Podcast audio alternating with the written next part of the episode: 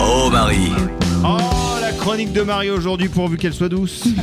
Comment ça va, Marie On va parler de Mylène Farmer. Mais oui, j'adore. Qui a sorti L'Emprise, c'est son douzième album quand même. hein. Ouais. Et Mylène Farmer, euh, elle fait partie de ces artistes les plus discrets qui donnent jamais d'interview mais qui réussissent toujours à créer l'événement quand ils sortent quelque chose. Ouais. Ouais. Adèle. J'irais même jusqu'à dire énigmatique. hein, Bah pour oui, moi. ouais, Bah, oui, c'est ça, en clairement, fait, qui ouais, c'est fonctionne, ça. hein. C'est Adèle, elle donne pas d'interview non plus. Ouais, hein. c'est vrai. PNL, je sais que tu Jamais. l'aimes, il donne pas d'interview non plus. Jean-Jacques Goldman, ça fait 20 ans que c'est l'artiste préféré des Français. Que il a personne rien n'a entendu parler. et il ne parle pas. On Ouais, sait même pas s'il est encore là en vrai. De, de temps en temps, t'as quelqu'un qui le croise au Super U de, Monaco qui dit Ah Bah vu non. Goldman vous aime Mais voilà, ils n'ont pas besoin de faire entre guillemets grand chose en fait, mais ça c'est parce qu'ils ont aussi un public très très fidèle. Ouais, dévoué à fond. Et voilà, des vrais fans. Et moi, j'ai écouté cet album, hein, euh, mais, mais j'ai voulu faire appel à une véritable fan.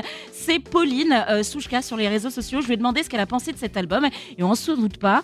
Mais franchement, ce disque, il a une âme de rocker. L'Emprise est pour moi le meilleur album de Mylène Farmer depuis Avant que l'ombre. Ah Je ouais. suis absolument ravie qu'elle ait choisi de collaborer avec Moby, avec Woodkid, euh, Ah. Darius Keller du groupe Archive Voilà. et également le groupe français Aaron, Voilà. avec qui elle a Ah, signé le deuxième single Rayon Vert que j'adore. Voilà. Ouais, c'est bien entouré là. Non mais c'est Ouais, ça, elle s'est super bien entourée. Et puis Pauline, euh, si vous voulez, elle m'a fait regarder un concert de Mylène Farmer cet été et je dois avouer que je me suis pris une claque. Je n'avais jamais vu Mylène euh, Farmer sur scène.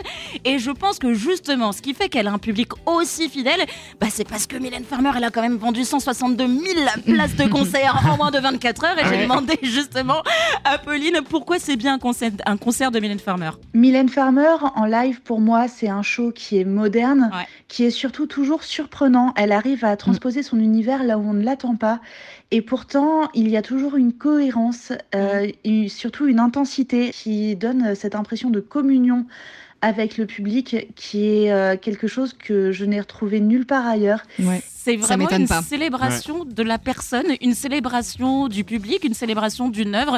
Et C'est franchement, pour ça que les gens viennent camper euh, trois jours avant avec leur tente à côté de la Cor ouf, hein. Mais Arena bien et sûr, tout. parce que les gens sont dévoués, mais c'est pas pour rien. Elle a travaillé tout ça. Et franchement, je vous le dis, euh, Mylène Farmer. Elle est pas loin d'être convertie, Marie, là. Mais oui, Ah bah mais non, mais en fait, si vous voulez, pour moi, Mylène Farmer, elle est beaucoup plus rockeuse que certains euh, rockers qui sortent des albums aujourd'hui. Dont on ne citera pas les noms.